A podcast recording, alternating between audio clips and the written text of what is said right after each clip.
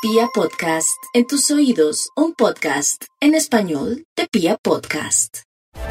La gran prioridad en este primer mes del año para los Libra está relacionada con los asuntos hogareños, domésticos y familiares, como si todas las cosas propias de sus seres queridos fuesen la más vívida y la más significativa prioridad, porque es como si todo girara en torno a ese mundo.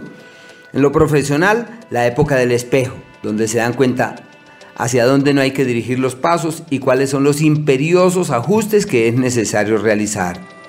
Un tiempo propicio para reforzar los temas académicos, para hacer énfasis en nuevas teorías.